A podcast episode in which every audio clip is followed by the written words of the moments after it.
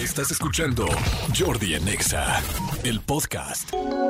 Seguimos, seguimos aquí en Jordi en Exa y este, oigan, eh, una frase, una frase que, leí este fin de semana y que me gustó mucho, se la estábamos guardando, eh, es de Scott Fitzgerald, que es prácticamente eh, quien era el Gran Gatsby, que si no han visto la película El Gran Gatsby con Leonardo DiCaprio, la tienen que ver. Está buenísima. Sí, es Leonardo DiCaprio, sí, ¿verdad?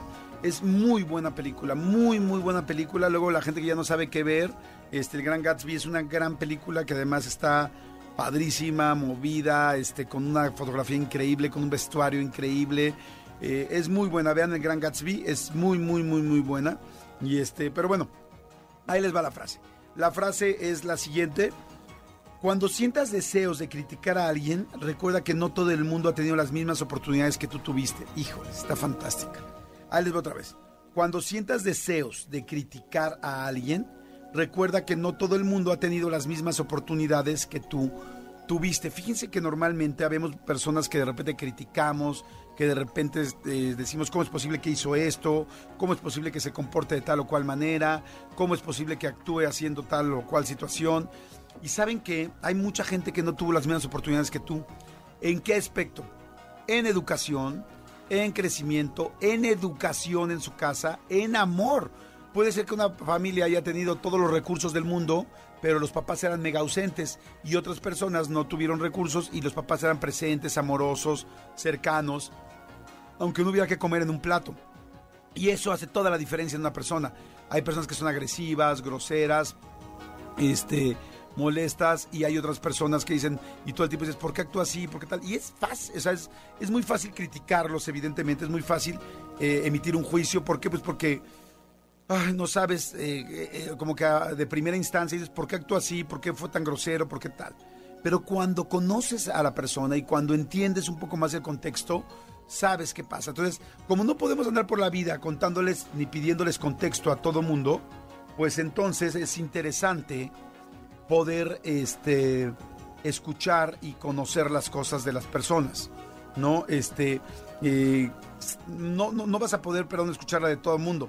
Sin embargo, sí puedes entender que quizá hay un contexto allá que tú no sabes y que posiblemente no lo sepas. Entonces eso quizá le baja tres rayitas a nuestra forma de juzgar. Les voy a dar un ejemplo muy rápido que me pasó a mí, ¿no? Yo la primera vez que vi la cachetada de Eduardo Yáñez, eh, cuando, cuando pasó de Eduardo Yáñez que le dio la cachetada al periodista, sentí que había estado súper fuera de lugar. Eh, bueno, sigo sintiendo que estaba fuera de lugar, pero a lo que voy es, eh, en todo momento nada más ataqué y pensé en que Eduardo Yáñez había estado muy mal, ¿no? Y que, y que cómo era posible, que había sido un ataque de ira y que cómo era posible que no se controlara, en fin. Después, meses después, entrevisté a Eduardo Yáñez y entonces entendí muchísimo el contexto de todas las cosas. Primero, ¿qué, eh, qué, qué entendí? Entendí que Eduardo Yáñez, para la gente que no ha visto la entrevista, vean en mi canal de YouTube, la verdad está muy interesante y muy buena.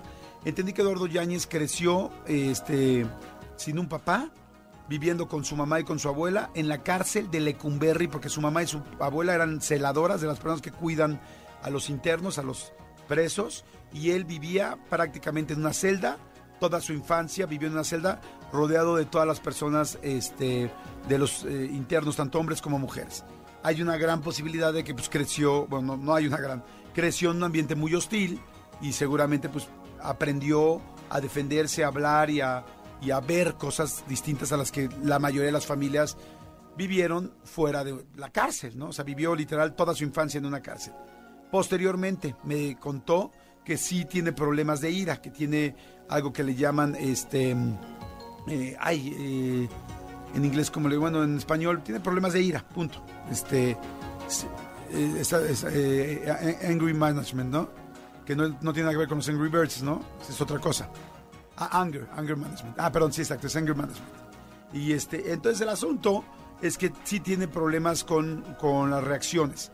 Y tres me platicó todo lo que estaba viviendo con su hijo en ese momento porque acuérdense que el problema y el motivo de la cachetada fue que le preguntaron algo de su hijo, que lo hicieron sentir que era mal padre y que su hijo le reclamaba tal o cual cosa.